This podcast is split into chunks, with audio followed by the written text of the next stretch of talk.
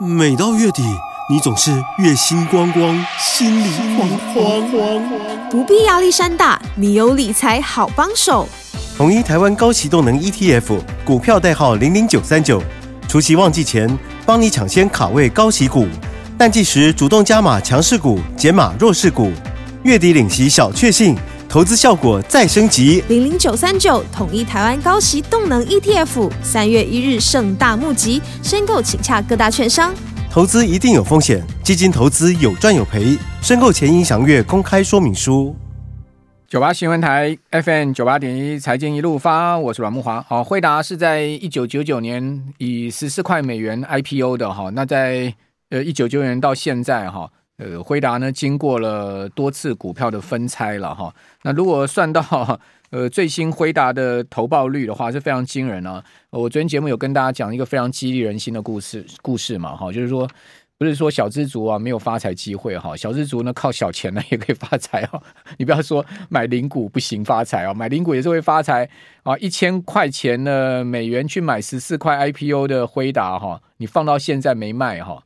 当然也有可能是因为你忘掉你有买这张股票，因 为一千块美元你可能觉得 nothing 哈，就放在那边管它的哦。那如果说呢，你天天去看股票的话，你肯定会卖的啦哈。这个是人性了哈。一千块放到现在，你知道价值多少吗？好，回答经过多次分拆之后哈，它的股价以现在目前的这个最新的价格来算的话哈，基本上已经接近到三百万美元了。好，一千块一千块钱美金变到三百万美元，你看多么激励人心啊！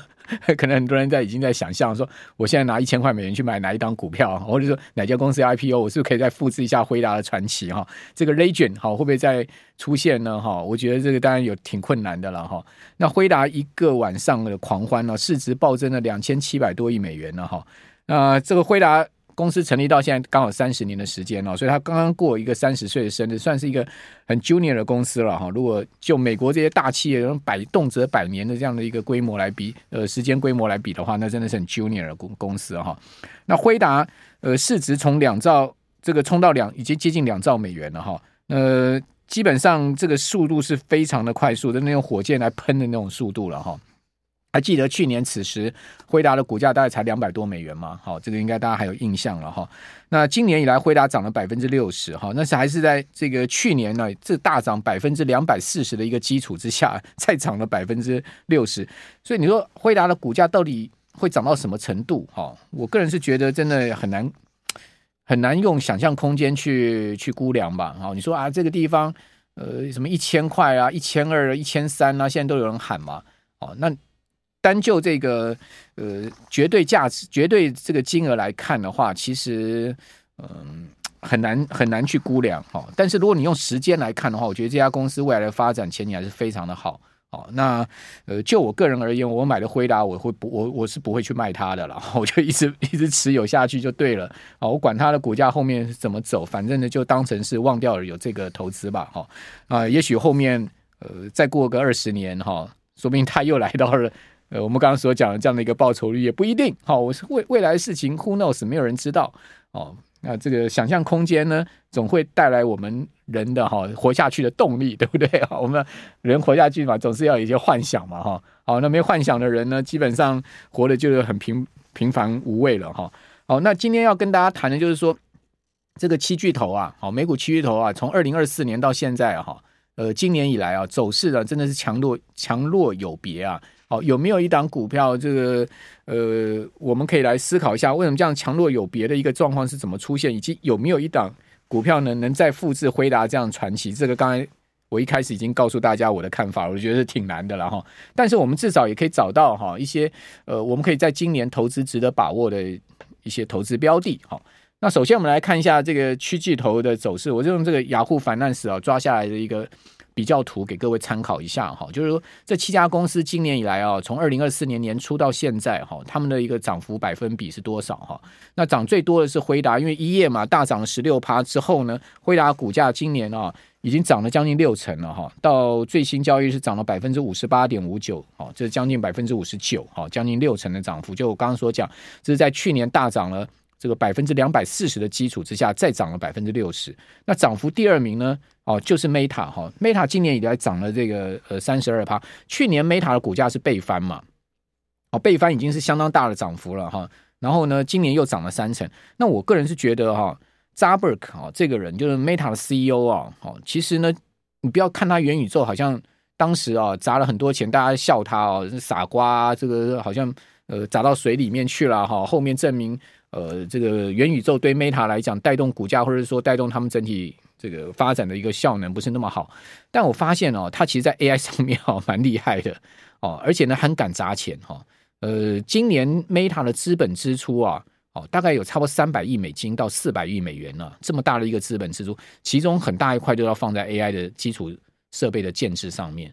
那他花这么多钱哦，去买这么多 AI 的晶片设备哈，他后面一定有他庞大的计划啊。我个人是觉得 Meta 一定有他庞大的一个未来要发展的一个蓝图，不然他呃不不不不会砸这么大的一个资本支出。这个资本支出是非常庞大的哈，这个三四百亿美元的一家公司哦哦，单单砸在这个 AI 的基础设备上面，就是这样的一个大的金额哈，很惊人哈。所以呃，从这个资本支出来看，它后面呢一定是有它一番要作为的地方。所以我觉得它的股价呃在七巨头里面涨幅啊，仅次于。Meta 呃，讲仅次于 NVIDIA 是有它的道理的哈，所以如果说你要叫我在七巨头里面需要挑第二档，仅次于买这个辉达的话，我会买 Meta 好，我就很老实跟大家讲，我会买 Meta。那另外各位可以看到哈，尽管它涨那么多了，我还是会买 Meta 了哈。那另外各位看到就是说在呃涨幅第三名的呢，就是呃呃这个 MS 就就就那 Microsoft。哦，MSFT 哈，它的 tick 是 MSFT，Microsoft 今年涨七趴，就相对已经就逊色很多了。那另外呢，呃，就是这个 Amazon，哦，Amazon 是涨，对不起阿玛总是涨两趴多，好，两趴多，哦，然后呢，还有就是 Google 是几乎不涨了，哈，Google 几乎就是今年是持平，那跌的是苹果，大概跌五趴，还有呢，呃，这个。特斯拉跌二十一 percent，哈，苹果是跌五趴，特斯拉跌二十一 percent，是是两档是相对跌比较多的了，哈。苹果，呃，苹果隔夜上面因为涨四趴，所以它的跌幅已经缩缩缩小到大概四趴左右，哈。那没呃，Google 大概是在要挣一趴到一趴多一点，好，今年以来的报酬率，哦，所以所以这个七七档股票你可能不能不能全买，哈，当然你可能用 ETF 的方式你可以打包它，好，但是如果你不能全买的话，你从今年。两个月时间，他们股价出现这么大的一个差别，强弱差别，你就可以看到，哎，似乎 AI 这个竞赛哈，在跑的这个过程中啊，他们已经出现了，开始在出现了这个掉队的状况，好，就像呃苹果在掉队，好，然后另外呢就是 Google 在掉队，好，另外还有就是这个 Amazon，好，相对有有一点掉队，但是我觉得 Amazon 还是后市很很有可为的。那 Google 呢，虽然它也推出了很多 AI 的运用，哈，但是 Google 的这些 AI 运用似乎啊没有那么较好，好，或者说呢，相对 Google 还在一个比较严谨跟保守的阶段吧，哈，可以这样讲。但我觉得后面 Google 也是蛮有作为的了，哈，也不应该应用今年它股价表现相对落后来看淡它，哦。但是呢，如果就这个整个 AI 建制跟布局来看的话，我个人还会比较看好这个 Meta 的哈。那另外呢，在呃七巨头一年以来的股价表现，这边这张图就提供给大家参考。过去一年来，辉达已经涨了百分之两百八十了，哈。然后另外 Meta 涨了百分之一百七十，好，这两档是遥遥领先哦，居居前的涨幅的股票。哦，那此外呢，我们刚刚谈到了，如果一年前你投资辉达一千块美元的话，哦，截至到二月二十号，这还不是含哦最新的这一天十六趴的涨幅啊，投资价值呢，好增长百分之两百二十五到三千零。呃，三三千两百四十八美元。如果是五年前投资一千块，哦，那你就已经来到了一万七千五百四十二。十年前投资一千块，那这个投资已经膨胀到哈，呃，十四万八千两百二十六块美元。如果说呢，辉达在一九九九年一月二十二号首次 IPO 的时候，你就买进一千块，那截至到二月二十号，你的投资的价值呢是接近两百八十万美元。那但两百八十万美元再加上最新。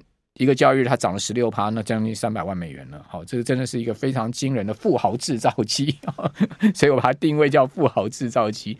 啊，怎么样去呃再找到这样的富豪制造机呢？哈，我是觉得很不容易了。好，但我们还是试图去找一下有没有，就是至少呢，也不要说有这么强力的这个富豪制造的效果哈，至少呢也达到一定让大家满意的效果哈。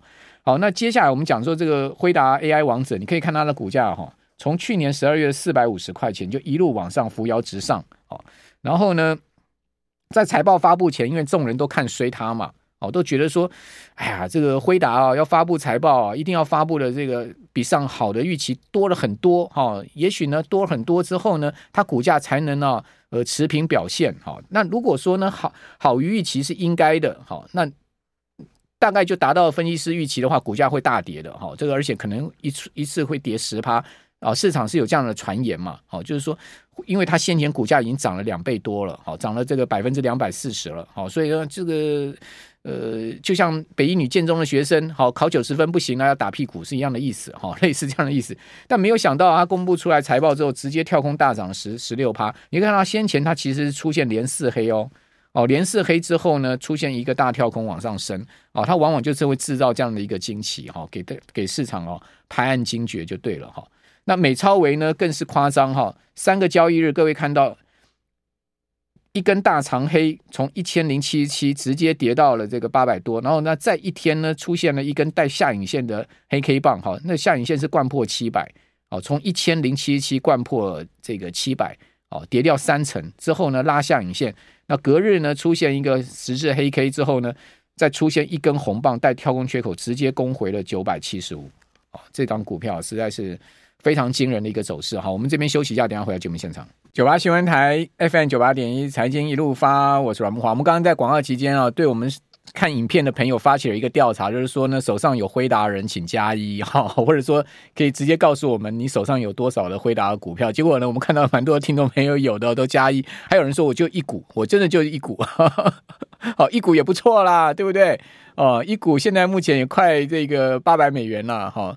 呃，不管是有几股了哈，我觉得股票是这样子哈，呃，往往不见得在你赚多少，而在你有没有参与了哈。参与其实是一种感觉，对不对？就比如说，我们今天去看那个演唱会哈，哇，那个现场几万人在那边看马当娜也好啦，或者说这个呃泰勒斯的演唱会也好啦。哈，哇，你很兴奋，对不对？你其实不是在台上表演，但为什么你那么融入那样一个环境里面？其实就是参与的感觉哈。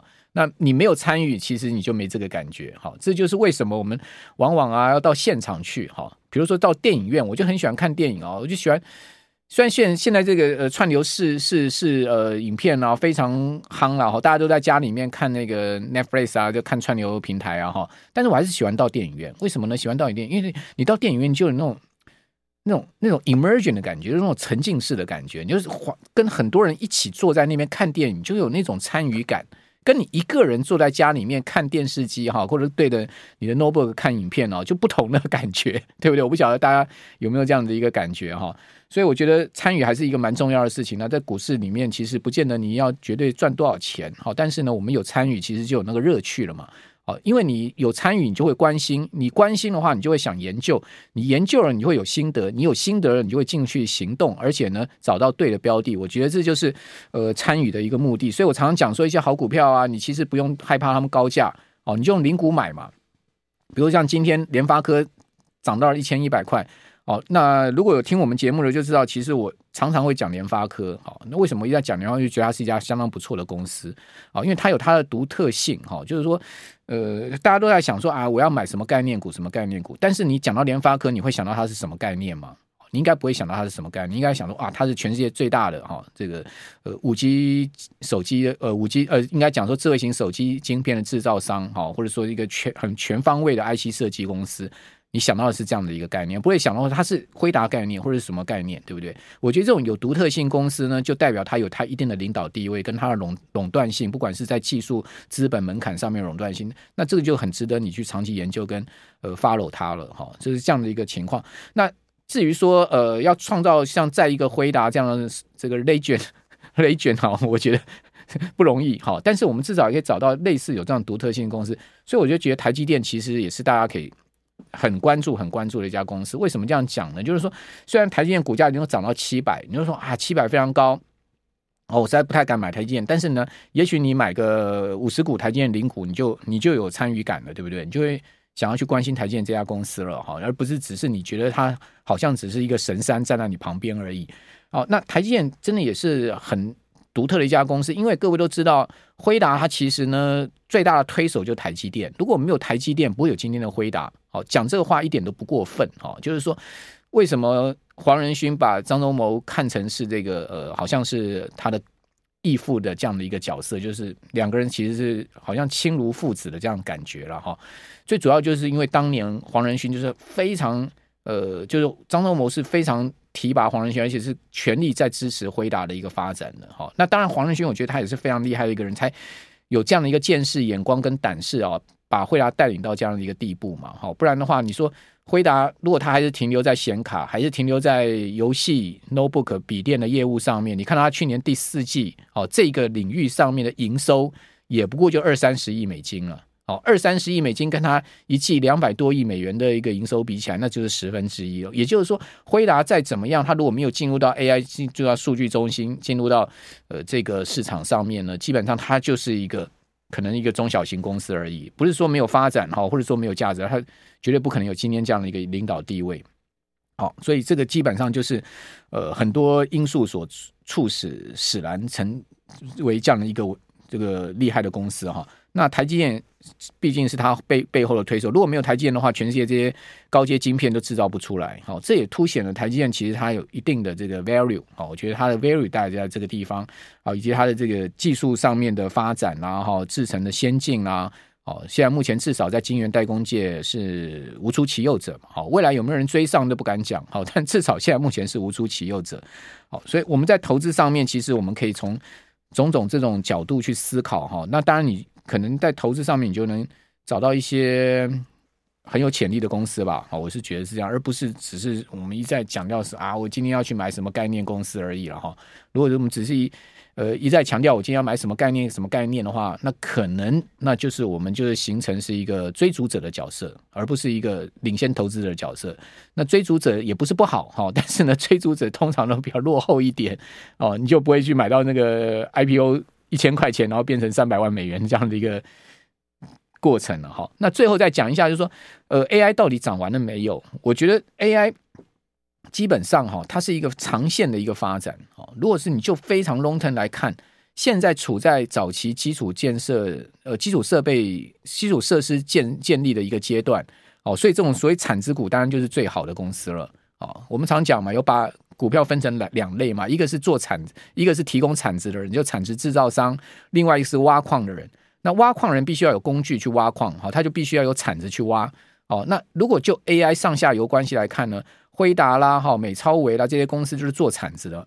那做产值的人呢，永远不会没生意，因为永远就有这些挖矿的人想要去挖金矿，对不对？那什么是挖矿的人呢？就是真正能把 AI 变现的人，就是呢挖矿的人。好，比如说像。呃，这个微软啦，好，Google 啦，哦，Meta 啦，他们都是积极想要把 AI 变现的，哈。那把 AI 变现呢，就是所谓的挖矿人。那早期阶段，我觉得都会是相对这个呃变现，要把 AI 变现的，他们的资本支出都是庞大的，哦。然后呢，把他们的钱拿去买买这些铲子，哦，没有没有钱去买铲子，你不能挖矿，哈。所以在资本支出上面会会会会非常的庞大，但是后面他们就会。变现开始的时候，他们就会开花结果了。好，那那那挖矿的人可能相对他就要就退居二线哦，对不对？因为呢，开始变现了，对不对？他的他的设备都买好了，然后他的呃基础设施都已经建好了，等等等等。好，所以我们可能要把它分成两个阶段来看。那现在才在早期的初级初初阶段而已，所以挖矿的应该还是最最先得利的，后面才会变成是这个呃，对不对？卖产值的才会最先得利，后面才会变成是挖矿的这个。后来居上，所以我们可以把这两个角度去思考哈。那你说啊，为什么微软的涨幅不如呃不如辉达啦哈？或者是说呢，你说 Google 的涨幅不如辉达，其实大概就是这样的一个道理。好，但不是说这些公司不好，我觉得他们后面也挺有机会的哈。因为就要看说哪一家公司啊，真正在 AI 上面的变现能力强。那现在目前看起来变现能力挺强的，就是微软。好，所以微软我我也不觉得呃你应该放弃掉这家公司。好，所以就七巨头排名来看的话。那当然，以现阶段来看的话，就是 Meta，呃，这个呃，NVIDIA，然后接下来是 Meta，然后呢，接下来是微软哈，因为微软、Meta 都是要变现的人，就是挖矿的人。那他们现在目前看起来，其实在这个整个挖矿领域上面呢，他们是蛮有机会的哈。好，那当然 Google 我觉得也蛮有机会，Amazon 也蛮有机会的哈。那只是说呢，比较可惜的就是过去我们非常欣赏的 特斯拉的伊隆马斯克哈，似乎在这一次 AI 上面稍微。落队落的比较大一点哈。那当然，电动车上面，我觉得它整个产业面上遇到了蛮大的一个瓶颈啊，也是一个问题了哦。还有就是苹果哦，可能呃，库克应该要集体追赶了吧？就是说，在整个苹果 AI 的发展上面哈，苹果是觉得不是一家不好公司，它是非常超超超，它是一个很卓越的公司，但苹果呢，就是动作是比较慢一点啊，因为毕竟它是最。最大型的公司，最大龙头，那种总是有那个王者哈要慢行的那种感觉，所以你可以发现它在 AI AI 上面它冲刺的力量不够啊。那电动车呢，呃，搞了这个自驾车搞了十年也没落地哈，这就是看到苹果的一些问题了哦。那它的头盔啊也也其实拖了一年才出来嘛，它其实在呃。